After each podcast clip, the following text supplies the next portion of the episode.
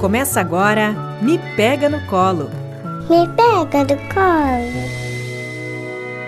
Olá, ouvinte! Estamos iniciando o podcast Me Pega no Colo, um programa que veio para falar sobre aspectos relacionados aos primeiros mil dias de vida da gestação aos dois anos de idade.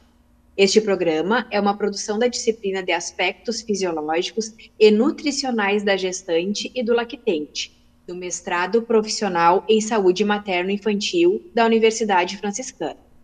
Meu nome é Leise Reis Flores, eu sou enfermeira e hoje estou com os meus colegas enfermeiros, Liana Nólibus Rodrigues, Edileia Rejane Dotto e Alessandro Trevisan Monteiro. Todos nós somos alunos do mestrado profissional em saúde materno-infantil da UFN, na Central Técnica Clenilson Oliveira e Alan Carrion. O Me Pega no Colo é desenvolvido na rádio web UFN e quem nos orienta é a professora Francieliane Benedetti, com a orientação da professora Carla Torres, do curso de jornalismo da UFN. Oi, ouvinte, sou Edileia. Para começar, vamos conversar um pouco sobre fatores nutricionais durante a gestação, beneficiando assim a nutrição do bebê durante este período. Então, mamãe, você se preocupa com sua ingestão alimentar durante a gestação e a formação do seu bebê?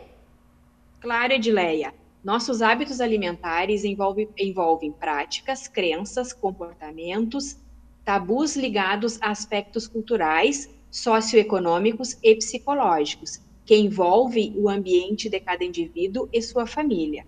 O comportamento alimentar, por sua vez, se compreende nas atitudes relacionadas a estas práticas alimentares, contempladas nos hábitos alimentares, conjuntamente a atributos socioculturais e envolvidos com o alimento ou com o ato de alimentar-se.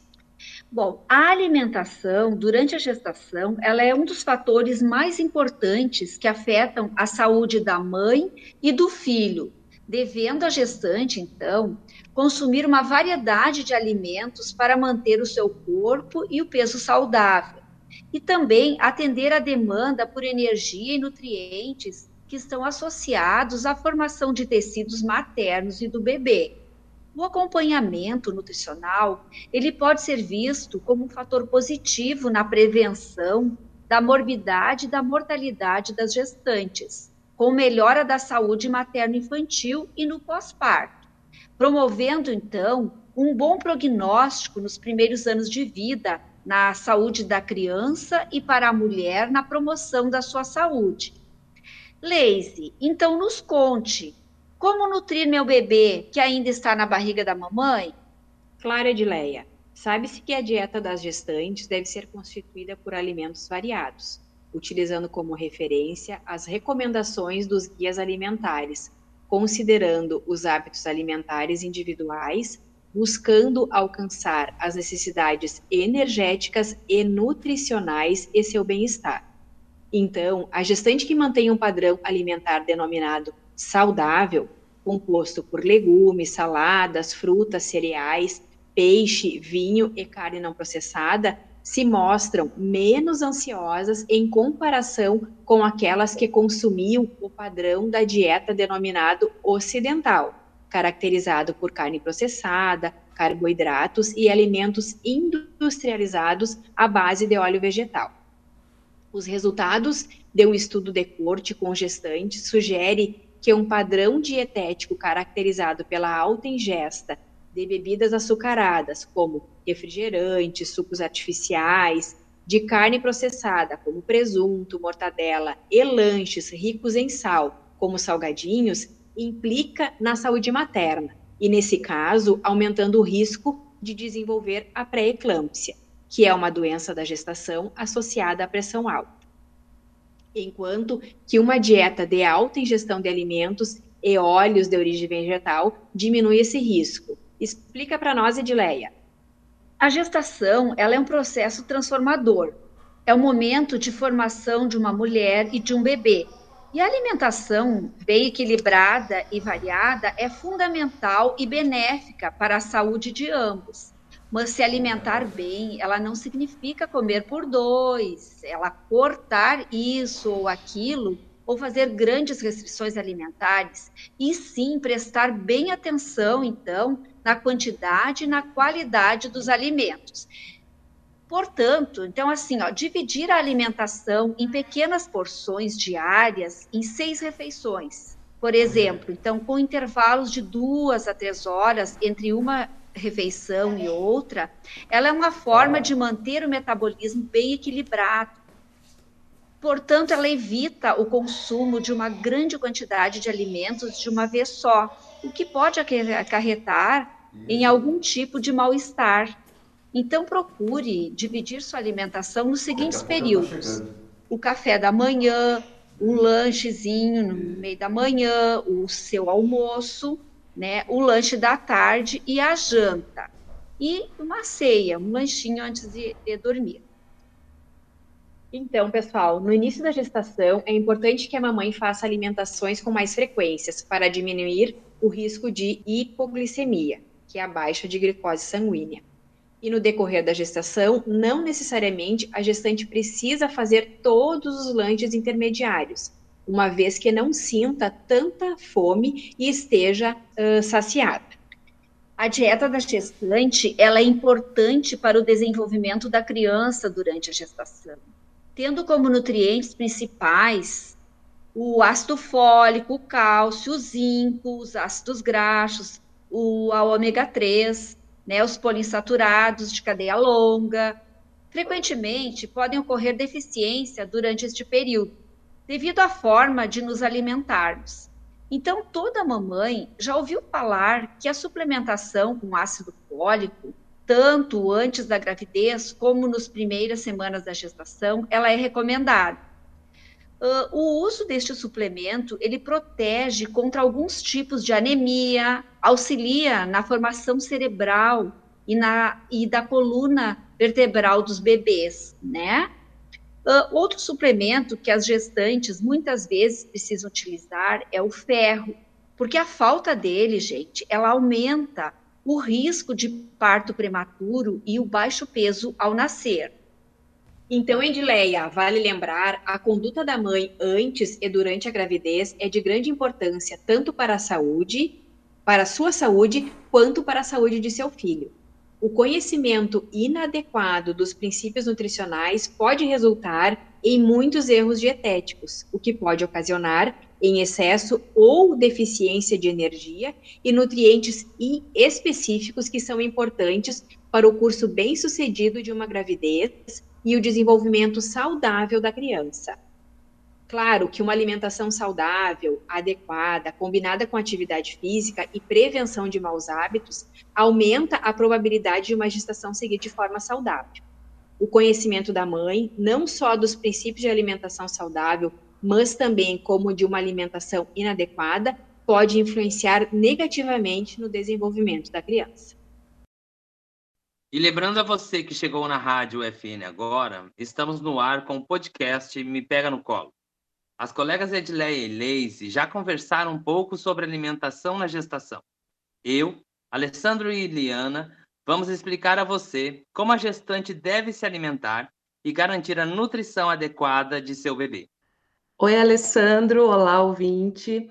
Uh, em nosso país intercontinental, temos boas opções de diversos alimentos, culturas diferentes que possibilitam uma nutrição saudável que garante a nutrição do bebê favorecendo um ganho de peso adequado de acordo com o estado nutricional pré-gestacional da mulher.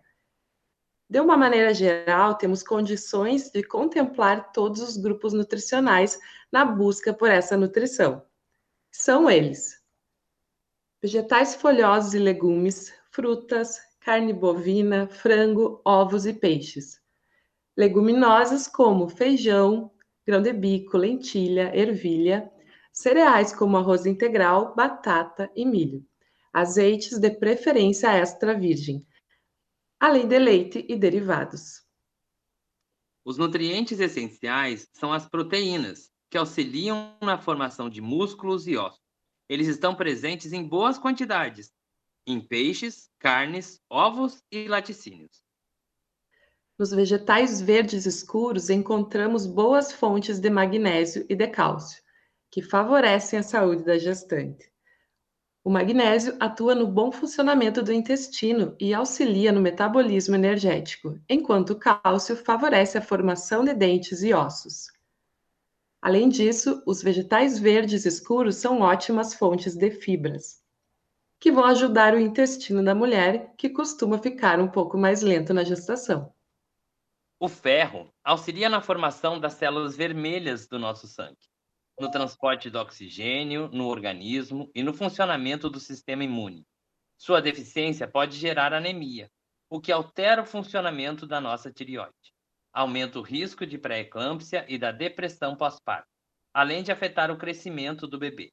Sua deficiência pode ser percebida por cansaço, dor de cabeça, insônia e mãos e pés gelados. Carne vermelha, frango, leguminosas, ovos, vegetais verdes escuros devem ser ingeridos como fontes de vitamina C. Para melhorar a absorção do ferro, por exemplo, morangos, laranjas, suco de limão e kiwi. Deve-se aproveitar as frutas da estação, que estão mais baratas e à disposição de todos. Estas frutas mais cítricas também ajudam a reduzir náuseas, por isso vale a pena consumir limão, laranja, tangerina e acerola. Se puder associar as frutas a lascas de gengibre, melhor ainda. Liana, explica pra gente: gestantes podem ingerir carboidratos durante essa fase? Pode, mas com cuidado, Alessandro. O carboidrato é fonte de energia. Porém, se consumida em uma quantidade maior, o excedente será transformado em tecido adiposo, provocando ganho excessivo de peso e levando à obesidade, expondo a gestante ao desenvolvimento da síndrome hipertensiva específica da gestação, como a pré-eclâmpsia. Sugere-se, portanto, o uso de carboidratos integrais para a nutrição adequada da gestante, aproveitando também as fibras. Uma dica bem importante é sempre preferir alimentos in natura. Estes não sofrem processo de industrialização. Se puder fazer na sua casa um biscoito ou um bolo, por exemplo, este pode ser feito de forma mais saudável e com os ingredientes que temos à disposição. Deste modo, gestantes que apresentam compulsão por doces ao longo da, da, de toda a gravidez, se esse é o seu caso, inclua na sua dieta alimentos com fontes de triptofano, tais como leguminosas, feijão, lentilha, ervilha, grão de bico e soja. Cereais integrais, como aveia, quinoa em flocos, arroz integral. E, é claro, a fruta, uma banana. Além de diminuir a compulsão alimentar, são alimentos facilmente encontrados e com grande número de nutrientes, como proteína, fibras, vitamina e diversos minerais. Perfeito, Alessandro. Durante a gestação, posso ingerir produtos industrializados, refrigerantes e guloseimas? Evite o máximo refrigerantes e sucos industrializados, biscoitos recheados e outras guloseimas no seu dia a dia. O consumo frequente e em grande quantidade de sobremesas aumenta o risco de complicações na gestação, como o excesso de peso, a obesidade, diabetes gestacional e a pressão alta. Além disso, o excesso de açúcar está relacionado ao surgimento das cáries dentárias. Por isso, prefira consumir frutas como sobremesa. Se desejar consumir açúcares e doces, consuma no máximo uma porção por dia preferindo, por exemplo, um chocolate meio amargo ou com teor maior de cacau, que contém antioxidantes.